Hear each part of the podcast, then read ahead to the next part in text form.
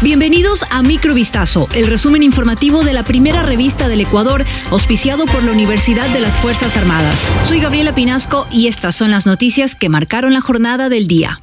Los habitantes de Punta Carnero en la provincia de Santa Elena están desconcertados por la presunta caída de un meteorito en la playa. En redes sociales, varios usuarios reportaron el fenómeno ocurrido la noche del 19 de septiembre. En un video incluso se visualiza el instante en que el supuesto objeto del espacio interplanetario sobrevuela la localidad, iluminando el cielo en una tonalidad azul. El impacto del cuerpo rocoso habría dejado un enorme hueco en la arena, así como residuos de color negro parecido al carbón en la playa, según registraron las fotos del suceso. Tras el incidente, agentes de la Policía Nacional y del municipio del Cantón acudieron a la zona a verificar lo ocurrido.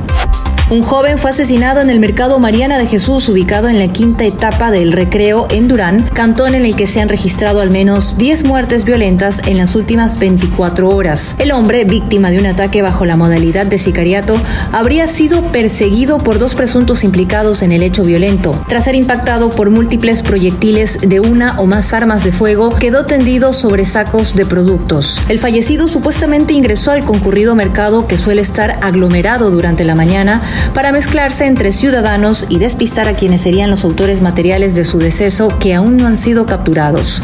Más de una tonelada de cocaína fue decomisada en el puerto marítimo de Guayaquil. La sustancia estaba escondida dentro de un contenedor de mercancías con destino a España. Tras labores investigativas y de inteligencia, los agentes de la Policía Nacional ejecutaron el operativo Renacer en el terminal portuario de la ciudad. Ahí los uniformados inspeccionaron el contenedor de una empresa exportadora que supuestamente transportaba puré de banano a Málaga, en España. Mediante técnicas de perfilamiento de riesgo, los agentes, con ayuda de perros antidrogas realizaron la separación de 11 tanques que presentaban una alerta positiva, realizando la fijación y levantamiento de indicios que fueron ingresados al centro de acopio temporal del sector. Al abrirlo se localizaron 1.161 bloques que tenían cocaína en su interior. Una oficina de Estados Unidos prestará servicios de salud en Ecuador. El Ministerio de Salud Pública informó sobre un acuerdo suscrito entre ambos países este miércoles 20 de septiembre. El memorando, entre otras cosas, dispone la apertura de una oficina CDC en Quito. La presencia internacional en el país tiene como objetivo potenciar la cooperación técnica sanitaria para la prevención y vigilancia epidemiológica ante posibles amenazas emergentes para la salud pública. Además, según el Ministerio, esta cooperación reforzará el Sistema Nacional de Vigilancia Epidemiológica y los sistemas de laboratorios de virus respiratorios, resistencia antimicrobiana, formación de epidemiólogos de campo, secuenciación de patógenos y vigilancia basada en eventos.